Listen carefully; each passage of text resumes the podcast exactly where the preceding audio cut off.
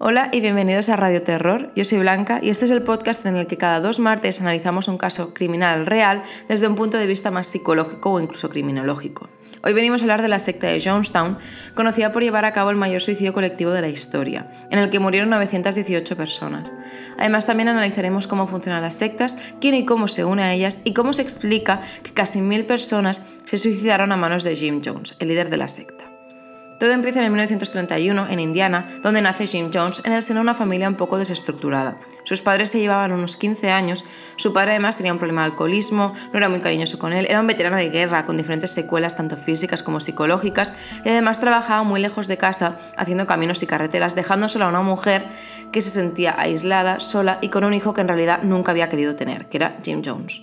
Él mismo describe su infancia como triste, solitaria, que no recibió ni amor ni cariño y sus padres estaban casi siempre ausentes porque estaban trabajando para poder pagar las deudas y eh, que no se preocupaban por él. La familia tuvo muchísimas complicaciones económicas y fueron desahuciados. Entonces se mudaron a un pueblo muy conservador llamado Lynn, donde la religión cristiana y el Ku Klux Klan tenían muchísima presencia. La infancia de Jim en Lynn tampoco fue muy fácil. Vivía en una casa sin agua corriente, le tenía pavor a su padre y tenía cierta dificultad para hacer amigos, así que se refugió bastante en la lectura.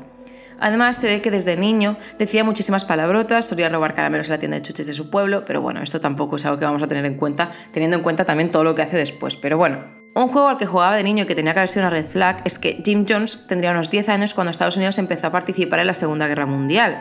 Y los niños se ve que jugaban a ser marines, militares americanos, y Jim Jones quería interpretar a los nazis, sobre todo a su líder Adolf Hitler, porque decía que sentía una gran admiración que rozaba incluso lo obsesivo. Ya veréis que este chico es como una persona que se obsesiona con una idea y lo lleva hasta el extremo. Durante su juventud se convirtió en un chico bastante carismático, cosa que es algo bastante frecuente y común en los líderes de las sectas, pero no quiero avanzarme a los acontecimientos, fue en esta juventud cuando se empezó a acercar a la religión, más concretamente a la Iglesia de los Nazarenos, que es una denominación cristiana evangélica que hace muchísimo hincapié en que Dios ofrece a todos perdón, paz, alegría, propósito, amor, significado a la vida y la salvación eterna. Esto último que he dicho de la salvación eterna es muy importante para la historia y cómo se desarrolla todo. Necesito que lo recordéis y que lo tengáis en mente. Jim Jones empezó a ir a misa religiosamente, nunca mejor dicho, y empezó a ser conocido por su capacidad de recitar sermones, memorizar pasajes de la Biblia y sobre todo de captar la atención de los oyentes haciendo justamente esto. Y curiosamente, a veces los oyentes no eran ni personas, os explico. Jim Jones empezaría al bosque de paseo, subirse encima de algún tronco cortado o roca o lo que fuera y empezar a predicar sus sermones a los animales del bosque. Esto provoca aún más que fuera un outsider a ojos de la sociedad, porque claro, un niño que se va al bosque a hablar con los animales y encima no hablar, sino a recitar pasajes de la Biblia, pues obviamente no será de los chicos populares del colegio. Se empezó a obsesionar con la religión, como os he dicho, es como una persona que se obsesiona con temas concretos y lo lleva hasta el extremo. Y eso lleva a obsesionarse también con la muerte. También empezó a decir que tenía poderes. Un día se subió a un techo de una caseta, llamó a niños y gente para tener como espectadores para que lo viesen volar, saltó de la caseta y obviamente pues mm, se dio contra el suelo y se rompió un brazo. Otra excentricidad de Jim Jones adolescente era recoger a los animales muertos del bosque o de la carretera de donde se los encontrase para poder hacerles un funeral digno o que él consideraba digno. O si no, a veces eh, si no encontraba animales muertos los mataba él mismo. De hecho hay registros que explican que lanzó un perrito desde un altillo y lo mató. Esto es algo muy característico de lo que llamamos triada del mal, que es una teoría psicológica del forense y psiquiatra McDonald, que son como tres cosas que delatan a un psicópata desde su infancia. Una de ellas es el maltrato animal, pero de esto ya hablaremos en otro podcast, sobre todo cuando hablemos de asesinos en serie. Vamos a continuar con Jim Jones. Poco a poco su obsesión con la religión y la muerte evolucionó hacia una obsesión por el sexo. Lo que más le gustaba era dar sermones en su porche sobre todos los detalles de ese tema a un público. Como podéis ver, a este chico le gustaba mucho escucharse y le gustaba mucho hablar, pero tenía una peculiaridad y es que en conversaciones normales no hablaba a menos que él iniciara la conversación o pudiese debatir algo a alguien con autoridad como sus profesores. Esto desde mi punto de vista yo creo que era una forma de mostrar su superioridad o inteligencia que él mismo creía que tenía por encima de los demás. Esto también es algo muy propio de los líderes de secta, que es creer que eres especial y superior a los demás y con un intelecto y una misión excepcional y concreta para ti. A los 18 años se enamoró de una enfermera llamada Marceline Baldwin, que era cuatro años mayor que él, y se casaron en el 1949. Marceline dice que lo que le enamoraba de Jim Jones era que tenía una aspiración de ayudar a todo el mundo y que veía a todo el mundo como iguales. O eso es lo que le decía Jim Jones, que nunca sabemos si era verdad, mentira. Al poco de casarse, Marceline, su mujer, empezó a ver cosas un poco rarunas. Por ejemplo, que pese a ser los dos cristianos, quizás no tenían los mismos ideales religiosos, o sea que como que veían las cosas de otra forma. De hecho, Jim Jones le dijo algo que le dejó un poco desubicada. Le dijo que él no creía en el Dios que ella creía. Cosa que para Marceline fue en plan, no entiendo, creía que los dos éramos cristianos, pero bueno, en fin. La pareja se mudó a Indianápolis, que es literalmente la cuna en el Ku Klux Klan, que para quien no lo sepa, el Ku Klux Klan, su definición dice así. Es un grupo de odio supremacista blanco estadounidense, conocido por promover por medio de actos violentos y propagandísticos el racismo, la xenofobia, el antisemitismo, así como la homofobia. Todo mal. Jim Jones entonces empezó a obsesionar con el socialismo y acabar con la segregación racial. Como os he dicho, este hombre es como muy de obsesiones. En el 1952, Jim, con solo 21 años, empezó a ejercer como pastor de la iglesia. Abrió un grupo de juvenil que, sabiendo lo que ocurrió después, te ponen un poco los pelos de punta solo de pensarlo, pero bueno. Empezó a tener muchísimo éxito y gran parte de eso es que era un genio del marketing en realidad. Sus misas y pláticas eran todo un espectáculo y tenían como elemento central de sus actos algo que todo el mundo quiere, que es la salud así que hacía como actos de curación por medio de la fe y sus supuestos poderes religiosos. Empezaron a llamarle a otros pueblos, después de otras ciudades, después incluso de otros estados, para que fuera a hacer estas ceremonias y supuestas curaciones. Pero seguir las órdenes de la iglesia no era lo que él verdaderamente quería, así que hizo un Enrique VIII y abrió su propia iglesia para tener toda la libertad que quisiese para ejercer la fe y la religión como él quería. Si no os da miedo esto, o sea, no hay nada más peligroso que esto, sinceramente. Su iglesia se caracteriza por mezclar cristianismo con el New Age, que además estaba en pleno auge en los años 70, y también con sus ideales de justicia social. El New Age, para que no lo sepas, como una amalgama de creencias independientes como por ejemplo la astrología, el poder, mm, ¿cómo se dice? poder psíquicos, las vibraciones y todo esto. Además, su iglesia también era conocida por hacer algo súper novedoso en el momento que era tener tanto seguidores blancos como seguidores negros. En aquel momento habían iglesias para personas blancas e iglesias para personas negras, pero nunca se mezclaban. Jim Jones sí.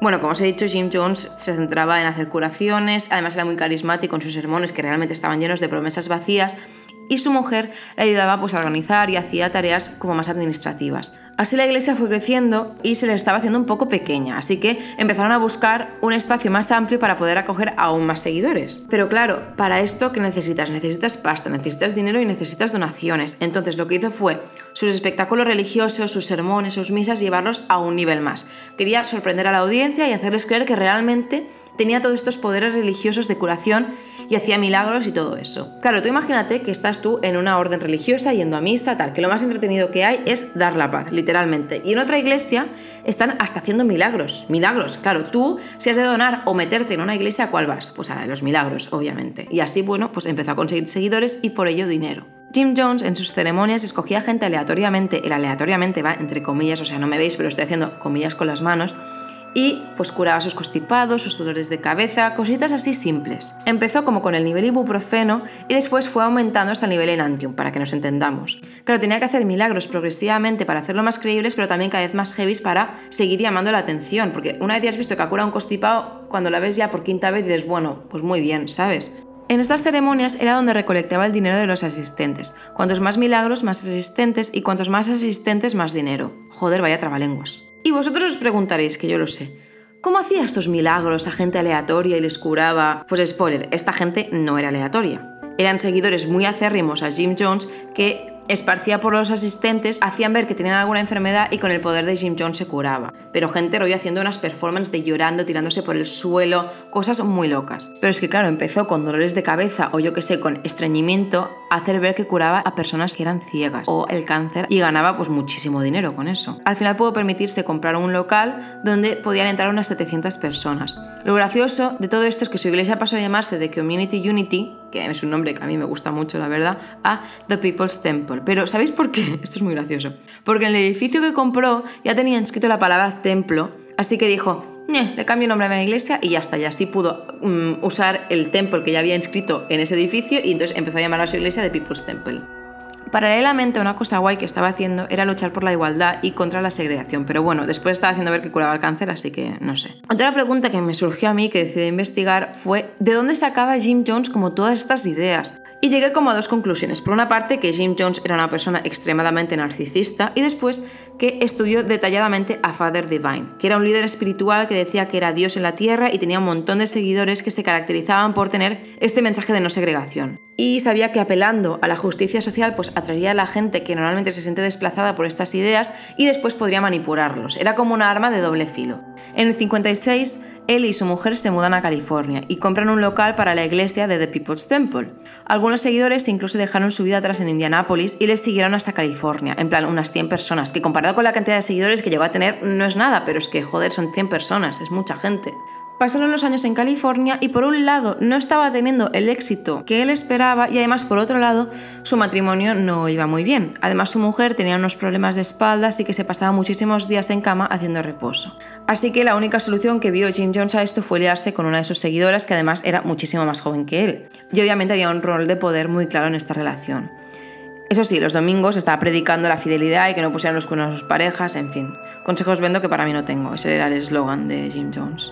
Finalmente, confesó esta infidelidad a su mujer, pero no para pedirle perdón o para decir, mira, lo voy a dejar ya, sino para proteger su propia integridad de cara a sus seguidores. Claro, si su mujer se enteraba de la infidelidad, se lo explicaría a sus seguidores, perdería muchísima credibilidad. Y esto Jim Jones lo sabía. Así que fue a su mujer y le dijo, mira, yo te quiero mucho, pero claro, siempre estás cuidando a los niños, es una manía que tienes de cuidar a los niños mientras yo estoy dando mis espectáculos de magia, en fin. Y además tienes pues este problema de espalda y siempre estás con dolor y no puedes satisfacerme sexualmente, así que te voy a poner los cuernos con esta chica y nada, que hasta luego. Y para Marceline fue en plan, bueno, pues ¿qué le hago? Yo estoy aquí en la cama convaleciente, mi marido si se quiere liar con chicas jóvenes se va a poder liar con chicas jóvenes y yo no me puedo divorciar porque el divorcio en aquel momento era prácticamente algo no visto. No era una opción. También no sé cómo lo justificó a sus seguidores, pero acabó confesando esta relación a la gente de la iglesia y los seguidores reaccionaron en plan, ah, ok, o sea, sin más. Yo me hubiese enfadado. Llegaron los 70 y su iglesia estaba como cogiendo un poquito de ritmillo y estaba ganando dinero otra vez, viajando, dando sermones e incluso a los Harry Styles vendiendo fotos suyas en plan merchandising. Además, si querías unirte a la iglesia o te interesaba asistir a alguno de estos sermones, tenías que rellenar como unos formularios donde ponías tu dirección, tu nombre, tus datos personales, los cuales posteriormente se usaban para enviar información, rollo correo spam, directamente a las casas de la gente y así también empezó a recibir dinero a través del correo. Al final con las donaciones abrieron tiendas como de segunda mano de donaciones que además daban trabajo a seguidores, también repartían comidas en zonas desfavorecidas e incluso ayudaban a jóvenes a pagarse la universidad, que esto desde fuera suena como algo guay de bondad y eso, pero viendo desde el punto de vista de Jim Jones me parece una forma de manipulación. Además, esto es una estrategia que suelen usar las sectas, que es que las sectas sean los pilares de tu vida, no solo el religioso, sino tu trabajo, tu educación, tu salud, tu alimentación, todo esto esté envuelto por la secta creando así como una estructura o una red que haga que si te vas de la secta tú tengas la sensación de que esta estructura se desmorona y te quedas sin nada. Esto es lo que yo creo que estaba haciendo Jim Jones. En este momento el líder empezó a decir que la iglesia, que yo creo que ahora ya podríamos estar llamando secta, tenía muchísimos enemigos entre ellos organizaciones racistas que estaban intentando acabar con The People's Temple. Esto provocó que en la secta, bueno, en la iglesia, hubiese como muchísimas cadas de brujas para ver si había algún topo o gente que quizás no estaba del todo de acuerdo con Jim Jones. Además, Jim Jones se volvió súper controlador y usaba tácticas de manipulación con aquellas personas que él consideraba que no le estaban dedicando tiempo suficiente a la iglesia lo que creo que quería conseguir de esta forma era eh, aislar a sus seguidores, porque si pasas todo tu tiempo en la iglesia con unas creencias, entonces no tienes tiempo de hacer otras cosas que te pueden hacer dudar de la religión y que la religión básicamente se vuelva tu realidad. Les hacía sentir culpables o no les daba favores si iban a cenar fuera, si iban al cine, si iban al parque y además también se usaban su dinero para otra cosa que no fuera de People's Temple. Es muy fuerte, es muy fuerte. Además, aisló aún más a las personas porque les negaba tener amistades o relaciones amorosas porque decía que les distraía de la misión. Mientras él, recordemos que estaba teniendo una relación extramatrimonial, paralelamente se estaba liando con otras seguidoras jóvenes. Además, si entrabas a la iglesia casado, podías seguir casado, pero tu tiempo con tu pareja estaba limitado y controlado por Jim Jones. También te decía que no bebieses, que no te drogases, mientras él se estaba metiendo de todo. O sea, en plan, si buscas a Jim Jones en Google, seguro que sale una foto de un hombre en traje y con unas gafas, pero justamente lleva estas gafas para tapar los efectos de las drogas, en plan las pupilas dilatadas, ojeras. Y él decía que eran porque sus poderes eran tan poderosos que la energía se escapaba por sus ojos y que si no usaba esas gafas, esa energía podría llegar a quemar a alguien y matarlo. Mira, no sé ni qué decir, la verdad. Paralelamente también alquiló una docena de buses, sí, sí, una docena. Era mucha gente para poder ir con Jim Jones a estados y hacer como sus performances de curación y los seguidores hacer el postureo este de que se habían curado por milagros de Jim Jones y todo eso. Y claro, para ir de estado en estado necesitaban esta docena de buses. De hecho, había una mujer que hacía como de falsa enfermera, que no sé si tiene estudios de enfermería reales o todo era mentira, que cuando, por ejemplo, Jim Jones hacía ver que había curado el cáncer de la garganta a una persona, la enfermera, entre comillas, cogía como un trocito de pollo en plan del Mercadona, o sea, una pechuga de pollo, la cortaba un poquito y hacía ver que lo sacaba de la garganta como si fuera el tumor. Muy fuerte, muy fuerte, muy fuerte. E incluso estos formularios que os he comentado que tenías que rellenar antes de entrar en la ceremonia y todo esto, escogía como nombre al azar y decía, me lo invento, Jessica Watson, tienes cáncer y no lo sabes. He escogido el apellido más inglés y escocés para usar en California, pero bueno, ya me entendéis. O sea, imaginaros ser esta Jessica Watson que te dicen de esta forma tan poco sensible que tienes una enfermedad terminal. Y si en ese momento de incertidumbre y de debilidad emocional un tío te dice que te puede curar porque has visto con tus propios ojos cómo ha curado a otras personas, tú dices, por favor, cúrame. O sea, ¿veis el nivel de manipulación que llevaba a cabo Jim Jones? En este momento los seguidores también empezaron a llamar a Jim Jones y a su mujer mamá y papa, y eso nunca es bueno, Nunca. O sea, si veis la historia de las sectas, cada vez que alguien empieza a llamar mamá y papá a alguien, todo mal. En el 71, Jim Jones estaba poniendo hasta las cejas de drogas de forma diaria y además, claro, tenía un acceso muy rápido y fácil a estas drogas por sus seguidores, porque una de dos o eran farmacéuticos que le hacían recetas para la farmacia o eran directamente sus camellos. Para sus seguidores, yo creo que por culpa de las drogas pasó de ser una persona cariñosa que se preocupaba por ellos de una forma aparentemente real a una persona agresiva, controladora por las drogas. Además, también se volvió extremadamente paranoico y empezó a predicar que la iglesia estaba en peligro, que el gobierno quería acabar con ellos y que el FBI o la CIA estaban grabando todos sus mensajes y llamadas. Esto, claro, provocó muchísimo miedo y tensión entre los seguidores. O sea, tú imagínate qué estrés que el FBI te esté eh, pinchando el teléfono. Sabes, tú que eres una persona de Indianápolis. Qué agobio, qué agobio. Jim Jones llegó un momento que estaba un poco desenfrenado. Empezó a compararse con Lenin y con Jesucristo. Consumía un montón de drogas, tenía un montón de paranoias, estaba liando y podríamos decir incluso abusando de sus seguidoras. Además, para justificar esto, empezó a decir que él necesitaba tener relaciones sexuales con más de una chica, en plan que era una necesidad vital. Se le empezó a subir el ego a la cabeza a unos niveles muy heavy. Además, estaba autoconvencido de que todas las mujeres, absolutamente todas, estaban enamoradas de él, no importa la situación sentimental en la que se encontrasen, su aspecto o incluso su edad, que todas estaban enamoradas de él. Al final, de hecho, acabó teniendo relaciones sexuales con casi todas las mujeres de la iglesia. No sé si oís eso, eso es em, eso que oís es el abuso de poder. Llega un punto en que Jim Jones ya lo había hecho todo, o sea, se había hecho el to-do list de las sectas, había creado una iglesia propia, hacía milagros, curaba el cáncer, lo detectaba también, tenía unos seguidores muy leales, así que hizo una cosa muy lógica y es buscar un lugar que fuera como un paraíso o la tierra prometida para sus seguidores, donde la gente de The People's Temple pudiese vivir libremente sin estar en peligro de ataque inminente del FBI y Jim Jones pudiese seguir manipulando, básicamente encuentra una zona en el sur de América, cerca de Venezuela, en una zona que se llama Guayana, que se podía acceder en barco, estaba rodeado de junglas sin carreteras que conectasen con otras ciudades u otras zonas y era muy difícil de escapar si no era por helicóptero, perfecto para Jim Jones. Entonces les dijo a sus seguidores que esta tierra prometida era como un sitio donde pudieran escapar del gobierno que estaba planeando crear campos de concentración y que era cuestión de tiempo que el FBI o la CIA tirase la puerta abajo, entrase con pistolas a llevárselos, así que tenían que huir. Desde mi punto de vista yo creo que lo que quería hacer era como dar una sensación de urgencia para que sus seguidores mm, tomasen una decisión rápida sin poder reflexionar ni pensar con la cabeza. En el mayo del 1977 se abre Jonestown y la gente de People's Temple empieza a emigrar, pero no una o dos personas, sino cientos y cientos de personas. Jim Jones obviamente tenía total control de todo. Si querías plantar, yo qué sé, eh, boniatos, se lo tenías que preguntar a Jim Jones. Si querías comprar herramientas, se lo tenías que preguntar a Jim Jones. Si querías empezar una relación amorosa, se lo tenías que preguntar a Jim Jones. Total control de todo. Cartas de personas desesperadas que querían contactar con sus familiares de Johnstown. ¿Quién lo leía primero? Jim. es que es muy frustrante, de verdad. Y también, si querías enviar cartas desde Johnstown hacia afuera, también las manipulaba para que em, todo lo que dijese de Johnstown era radiante y súper bueno. Johnston era como la promesa de no solo escapar de un supuesto peligro inminente del gobierno, del FBI, de la CIA, del Interpol, sino también de tener una vida mejor. Pero realmente no era así. Las casetas donde vivían eran pequeñas para la cantidad de gente que había y que seguía llegando. Empezaron a pillar enfermedades tropicales, el uso del agua estaba limitado y si se tenían que duchar, lo tenían que hacer con la boca cerrada porque el agua no era potable. Llegó un punto que como no tenían mucho dinero, solo se alimentaban de sándwiches de mantequilla de cacahuete y bebían Kool-Aid, que son como unos polvos que pones al agua como para darle sabor, porque el agua estaba asquerosa. Y esto parece un dato banal, pero también necesito que recordéis lo del Kool-Aid. Eso sí, Jim Jones vivía en una caseta que parecía marinador comparado con las casetas de sus seguidores. Vivía con su mujer, sus amantes, tenía electricidad, nevera, ventiladores, camas cómodas. Además, desde su habitación tenía como un servicio de megafonía donde daba sus sermones y hablaba a la gente a través de unos altavoces que había por el exterior. O sea, no se tenía ni que mover de su cama para tener que dar estos sermones que le encantaba escucharse hablar. Si rompías las normas o te comportabas mal, cosa que era muy fácil porque las normas eran un poco difusas y además las predicaba un loco, Te obligaban a dormir y comer separado y aislado y el resto de la gente tenía sumamente prohibido interactuar contigo, sea tu mujer, sea tu marido, seas mm, su hijo.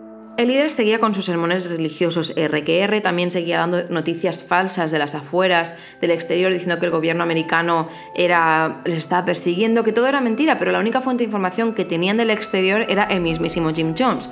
Al final de estos sermones acababan siendo Jim Jones divagando hasta las 3 de la mañana por las drogas.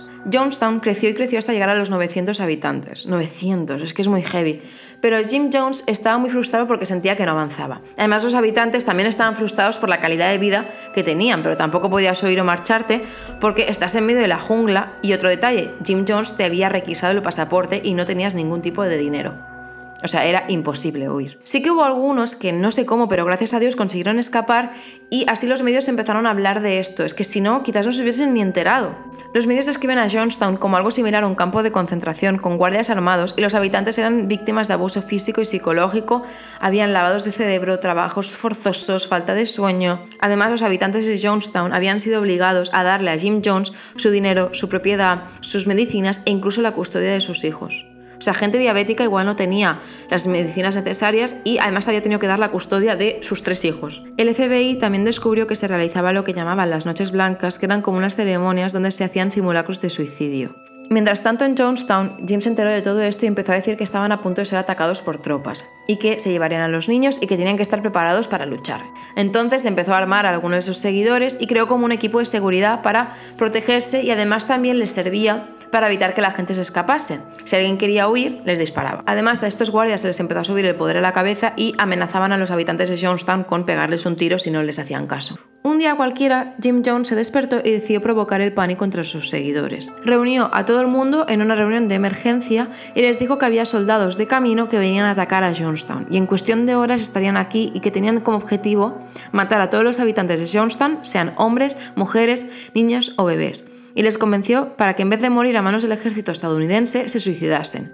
De esta forma, no solo sería como un fuck you para esos monstruos que supuestamente venían a atacarles, sino que además tendrían salvación eterna. ¿Os acordáis que os he dicho que recordáis lo de la salvación eterna? Pues aquí está.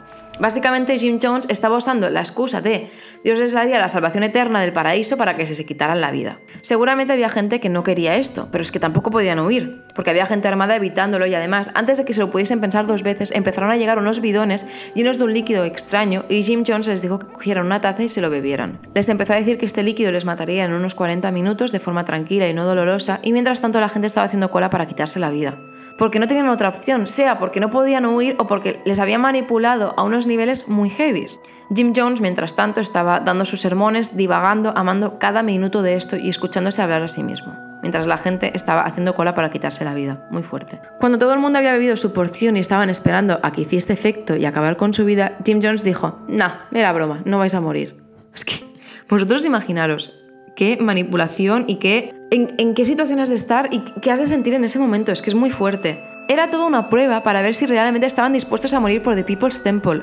El nivel de ego de este señor, pero claro, Jim Jones había conseguido lo que quería. Sabía que tenía a sus más de 900 seguidores en la palma de su mano, o sea, que tenía el poder sobre esas 900 vidas y eso le encantaba. Estaba embriagado de poder. Las familias de amigos del exterior de personas de Jonestown se empezaron a preocupar y las comisarías recibían cada vez más y más denuncias relacionadas con este caso, diciendo que algunos habitantes estaban allí contra su voluntad, que eran víctimas de abuso físico, psicológico, emocional. Perdón. En el 1978, Leo Ryan, un congresista, viajó a Guayana a ver qué estaba pasando. En realidad, esta misión era como un sube y baja, era ir, ver qué tal, volver el mismo día, lo que no sabía Ryan es que será el último día de su vida. Cuando llegó Ryan, todos hicieron ver que todo era maravilloso y el congresista acabó su tour y se volvió a su coche. Al subirse al coche, algunos habitantes de Jonestown le pidieron si podía subirse al coche con él, que no querían estar ahí y que si les podía llevar de vuelta. No sé, un poco red flag, también te lo digo. Leo Ryan habló con Jim Jones y le comentó esto, cosa que me parece muy poco inteligente de su parte, y Jim Jones le dijo que quien quisiera irse podía irse. Así que Leo Ryan aceptó, se subió la gente a su coche y los guardias armados vieron esto y tenían tan lavado el cerebro o quizás eran malas personas que empezaron a disparar y cinco personas acabaron muertas, entre ellas el congresista, tres periodistas y un habitante de Jonestown. Y también hubo 11 heridos. A las 4 de la tarde de ese mismo día, Jim Jones convocó una reunión. Lo que los habitantes no sabían es que esa era su última reunión. Les empezó a llenar la cabeza de mentiras otra vez, diciendo que iban a disparar al piloto del avión del congresista y que iban a culpar a Johnstown, cosa que lo del disparo al piloto del avión era verdad, ahora que lo pienso, pero bueno. Y les dijo que eso haría que los enemigos viniesen, que les mataran, que se llevarían a sus hijos, violarían a sus mujeres, torturarían a los ancianos, pero que él tenía la solución a todo esto, que era el momento de quitarse la vida de verdad. También les dijo que no se estaban suicidando, sino que eso era un acto revolucionario. En este momento muchos ya solían la situación y dijeron que no querían, que querían irse e intentaron huir, pero claro, se encontraron unos guardias un poco hostiles que les dispararon. Otros seguidores, en cambio, que estaban con un lavado de cerebro brutal, se pusieron en fila para beber el veneno que estaba mezclado con Kool-Aid, que es lo que os he comentado antes del Kool-Aid que os acordaseis, y le agradecían a Jim Jones todo lo que habían hecho por ellos. Y tras oír las palabras de la boca de Jim Jones diciendo acabemos con esto ya, acabemos con esta agonía, la gente empezó a morir. Esa escena fue horrorosa. Había madres y padres dándoles el veneno a sus hijos. Otros intentaron correr pero les dispararon. Personas que se negaron a beber les cogieron, les pincharon con jeringuillas el veneno. Muy fuerte, horrible, horrible, horrible. Jim Jones, como era tan sumamente egocéntrico y narcisista, grababa todos sus sermones y sus divagaciones. Y hay una cinta desgarradora que creo que es de una hora que se grabó justamente de esto. Podéis buscarla si tenéis curiosidad, pero yo no la recomiendo y yo por respeto a las víctimas y también por respeto a algunos seguidores que quizás no están escuchando, no la voy a poner. Cuando las tropas llegaron a Jonestown a la mañana siguiente ya era demasiado tarde. Se encontraron una escena horrible, cuerpos esparcidos por todas partes y finalmente se encontraron a Jim Jones, que estaba como en un podio dando su sermón y no se había suicidado con el cullet, sino que se había pegado un tiro en la cabeza él y una de sus amantes. La suma total de los cuerpos de esta desgracia, incluyendo la de los congresistas y eso, llegaron a casi los mil. Murieron 918 personas en el suicidio, que sería conocido como el suicidio más masivo de la historia. Tras investigar, recolectaron las cintas, documentación e incluso encontraron 700.000 dólares en la caseta de Jim, que posteriormente usaron para pagar a las familias de las víctimas. También intentaron identificar a los cuerpos, pero tristemente 409 de ellos no fueron identificables. Y los enterraron en una fosa común y también se cerraron todas las iglesias de People's Temple. Laura Johnson Cole, que es una superviviente de la masacre, dice que eso no fue un suicidio masivo. La mayoría de la gente no quería hacerlo. Johnstown fue un asesinato en masa. Pero ahora llegamos a la pregunta, ¿por qué la gente se une a sectas? Una secta es un grupo de personas con ideas o creencias extremistas y que tienen como líder a una persona que es generalmente un hombre muy carismático y con una muy buena capacidad de discurso, Jim Jones básicamente. Y estos líderes suelen tener características autoritarias y narcisistas, en plan, se creen Dios, de ahí que se comparase con Jesucristo, y que suelen estar motivados por dinero, poder y o sexo. Es decir, siempre hay algún tipo de explotación de los seguidores. En este caso sí que había elementos sexuales, pero sobre todo era el dinero. Recordemos que Jim Jones se guardaba el dinero de sus miembros y también quería muchísimo poder, o sea, le encantaba tener el poder sobre las vidas de esas personas. A través de su doctrina envuelve todos aquellos pilares que te podrían ayudar a huir, como la familia, el dinero, el trabajo, el amor, la muerte, controlando todo aquello que te da independencia para que no puedas escapar.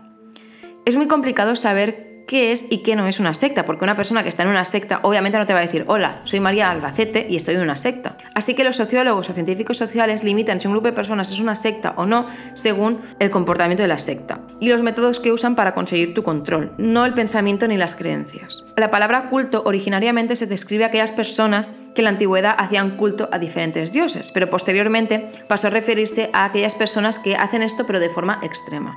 Contra todo pronóstico, dos tercios de los miembros son personas sanas mentalmente que vienen de familias felices, infancias felices, etc. De hecho, solo el 5% o 6% de los miembros que se unen a sectas tienen o se les ha diagnosticado algún tipo de enfermedad mental. Después sí que pueden desarrollar depresión, estrés postraumático o ansiedad, pero por culpa de la secta. Realmente, muchas de las personas que se unen a las sectas son personas sanas, sin ningún tipo de trauma, etc. Pero también las sectas saben perfectamente a quién dirigirse o más bien cuándo dirigirse a alguien. Puede ser, por ejemplo, alguien que se acabe de mudar y que busca formar parte de una comunidad, alguien que está pasando por un momento débil por perder a una persona, un trabajo, por ejemplo. Además, las personas suelen ser convencidas por alguien con quien ya tienen confianza, en plan un familiar, un amigo que piensas, esta persona no me va a meter en una secta, y después ya empieza el proceso de adoctrinamiento. Un ejemplo, de hecho, de una superviviente de Johnstown dice que se unió a la iglesia porque su hermana tenía un problema de adicción a las drogas. Una amiga le habló de Jim Jones y además de People's Temple tenía un programa de desintoxicación, cosa que entonces cubría como esa necesidad. Esto es un claro ejemplo de una persona de confianza que te recomienda la secta y además cubre una necesidad que tú tienes, que en este caso era este programa de desintoxicación para su hermana. Este adoctrinamiento es un proceso que se basa en la persuasión colectiva, en plan presión social, apelar a la culpa, la vergüenza, el miedo o la soledad o la necesidad de una persona de pertenecer a un grupo y sentirse especial. Las sectas realmente ofrecen aquello que casi todos buscamos, que es una estructura aparentemente estable, cosa que en realidad no lo es, y creación de vínculos entre personas. Somos seres sociales, queremos formar parte de algo. Las sectas hacen justamente eso. Además también llega un punto de tu adoctrinamiento que te da esta vergüenza propia aceptar que te han engañado y que te lo has comido con patatas. Así que te, sientes tan avergonzado que no aceptas eso. Y te sientes como tan tonto que empiezas a aceptar todo lo de la secta. A esto se le llama disonancia cognitiva. Además, como todo el mundo aparentemente está de acuerdo con la secta, tú, si tienes una idea diferente, te sientes tonto. Y como tú te sientes tonto, no hablas. Y al final ningún miembro habla porque todos tienen esa sensación de que si soy el único que piensa de esta forma, el problema debe ser mío. Así que sucumbes a la idea de la masa. Ahora os voy a contar como siete elementos que pueden llevar a unirte a una secta, como un manual de IKEA, pero eh, según sociólogos que saben de lo que hablan. Uno, estás en una situación inestable y eso provoca que al estar en esta situación estás como más abierto a probar otras cosas para abrir tus opciones o cubrir una necesidad que no tienes cubierta. Dos, llega el momento en el cual como que te regalan un poco la oreja, con estas promesas que en realidad son vacías. Tres, empieza el adoctrinamiento, se empieza a crear como esta nueva realidad, te empiezan a encerrar como en una caja sin nada del exterior o nada que pueda distorsionar esta nueva realidad que están creando y llega hasta el punto 4, que es la creación de un vínculo o que tu relación más importante sea con la misión de la secta y sobre todo con su líder. 5. Esta relación se consolida creando un enemigo externo que toda la secta tiene en común. Esto se ve perfectamente en Jonestown con el tema del FBI y todo eso. Aquí ya no razonas, estás en el estado de disonancia cognitiva que hemos hablado antes. En el punto 6 entran en juego los otros miembros del grupo y la presión social. Tenemos una necesidad innata de querer formar parte de un grupo. Nunca queremos ser el el rarito, no queremos que nos aíslen. Y llega el punto 7 definitivo, que es que ya estás bajo el control total del líder y vas a hacer todo lo que te diga, incluso acabar con tu propia vida. Ahora hemos visto las sectas desde el punto de vista como más psicológico. Ahora vamos a hablar de socialmente. Socialmente las sectas suelen aparecer en momentos de inestabilidad social o política, o en aquel momento en que la gente empieza como a desconfiar de las estructuras que se sujetan a la sociedad del momento. Por esa misma razón hay tantas sectas durante los 60-70, porque tenemos la guerra de Vietnam, que fue muy importante porque fue la primera guerra televisada. Antes toda la información de la guerra venía por la propaganda filtrada del gobierno. Ahora puedes ver los horrores de la guerra desde tu propio televisor. También en los 60-70 tenemos la lucha por los derechos civiles, la segunda ola del feminismo, la contracultura, el movimiento en contra del racismo, el asesinato de JF Kennedy, el desarrollo de las armas nucleares. Exactamente, durante los 40, 50 y un poquitín de los 60 había la promesa del sueño americano, que es el tema este de si trabajas tendrás recompensa, también el tema de la familia de padre que trabaja, madre ama de casa, un hijo y una hija bien peinados. Eso es como el objetivo que tendrías que tener. Esto en los 70 muere. La gente ve que esto de trabajar a veces no da recompensa, aunque ellos hayan querido, no siempre vienes a una familia ideal y el sueño americano muere. Esa promesa a la que todos estaban agarrando con uñas y dientes se desploma. Tú imagínate la inseguridad que debió dar eso. De repente te sientes como incluso un poco solo y encuentras a unas personas que te dan caliu, comunidad, estructura y te unes. Otros momentos de la historia que curiosamente también había muchísima presencia de las sectas son, pues por ejemplo, tras la caída del Imperio Romano, durante la Revolución Francesa, durante la Revolución Industrial. ¿Qué tienen en común estos tres momentos históricos? Pues este cambio en la base de la sociedad que todos veíamos súper estable y de golpe y porrazo cambia todo y ya no está esta estructura tan estable. Actualmente yo pienso que también estamos viendo una situación un poco raruna socialmente y Queda la casualidad que se ha esparcido como la pólvora, pues las criptomonedas, las estafas piramidales que justamente operan como una secta, o sea, todo empieza con un líder súper carismático que te promete cosas y que está en la punta de la pirámide. Este recluta a algunas personas, estas reclutan a otras y así hasta formar una pirámide, o sea, es exactamente lo de una secta. Y también, súper importante, la presencia de las redes sociales. Si te sientes solo, pero estás con el móvil y de golpe te encuentras una comunidad con la que te sientes identificado, que te llama la atención y empiezas a consumir solo este contenido, pues estás cayendo un poco en los patrones de una persona que entra en una secta. Solo hay que ver, por ejemplo, el imperio y los seguidores que ha conseguido Andrew Tate sin ir más lejos, que ya era un podcast sobre este engendro, porque no hay otra forma de cómo llamarlo, pero bueno, pues eso, que hay que tener muchísimo cuidado con las redes sociales, porque yo no digo que haya sectas, que puede ser que sí, pero no lo sé, en las redes sociales, pero que sí que puedes caer en estos patrones de manipulación o adoctrinamiento propios de una secta. Pero bueno, hablando de actualidad, llega el momento en que os recomiendo cosas actuales relacionadas con este caso. Por un lado está el documental de Jonestown Paradise Lost, que es un documental contado desde la perspectiva de algunos de los supervivientes y además está como ficcionado. Eso quiere decir que hay actores interpretando pues el papel de Jim Jones eh, el papel de los seguidores, del congresista, de sus amantes, etc. Y lo ves todo como si fuera una película, pero que sabes que en este caso todo lo que estás viendo es verdad, además se combina con entrevistas a supervivientes. Está muy bien, yo lo recomiendo mucho. Hay otro documental que yo no he encontrado por ninguna parte, pero me llama mucho la atención, que es Jonestown, las mujeres detrás de la masacre. Es un tema que me interesa muchísimo y si alguien sabe dónde lo podemos ver, por favor que me lo diga. Por lo que he leído, es la historia de cuatro mujeres cercanas a Jim Jones que le ayudaron a planear todo este suicidio. También está The Sacraments, que es una película basada en Jim Jones, tiene muchísimas similitudes, incluso el líder lleva las gafas estas de Jim Jones, y si conoces el caso, que ahora ya sí, esta película te va a gustar porque ves pues estos patrones de adoctrinamiento y además toda la historia un poco de Jonestown. Y si os interesa o queréis entender un poquito más el tema de las sectas, en Netflix hay unos episodios que se llaman En pocas palabras, que son lo más, y en la segunda temporada hay un episodio en concreto que te habla sobre las sectas, y literalmente en los primeros tres minutos ya te menciona a Jim Jones y Jonestown. Además está muy bien, eh, se entiende todo súper bien y hay entrevistas a otros miembros de otras sectas. Está muy guay si os interesa el tema más de las sectas. Y hasta aquí el caso de Jim Jones, espero que os haya gustado. La verdad es que el tema de las sectas es algo que me interesa mucho, pero a la vez veo como muy lejano personalmente, rollo algo de los 60, 70, pero viendo ciertas características y cómo operan cada vez más, me preocupa el tema de las sectas online que os he comentado, que es un tema muy poco hablado. Así que quería mencionarlo y haré un episodio centrándome en esto, investigando más a fondo el tema de las sectas online y cómo quizás las redes sociales pueden llevar a la gente a unirse a sectas. Pero bueno, por ahora, muchas gracias por haberme escuchado y adiós.